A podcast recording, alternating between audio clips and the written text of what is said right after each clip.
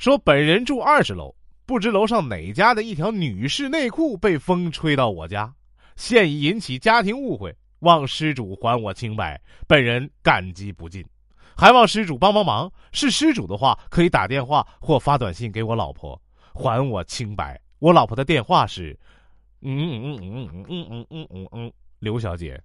哦，本文是一则失物招领。我认识一个女青年啊。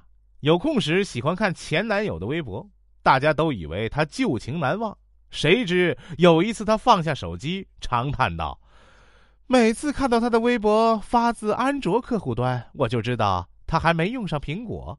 看到他混的不行，我就放心了。”说唐僧师徒啊，西天取得真经往回走，忽然唐僧大叫一声：“刚才如来给我考真经的硬盘丢了！”悟空就说：“徒儿，我再变一块出来。”唐僧说：“变个屁！完了，为师要火了。”八戒就说：“哼，火还不好吗？”唐僧就说：“哎，你不知道，跟为师一起火的还有白骨精、玉兔精、蜘蛛精。”客人走后啊，妻子向丈夫抱怨道。你朋友的妻子真没礼貌！我说了不到半个小时的话，她竟然打了三十个哈欠。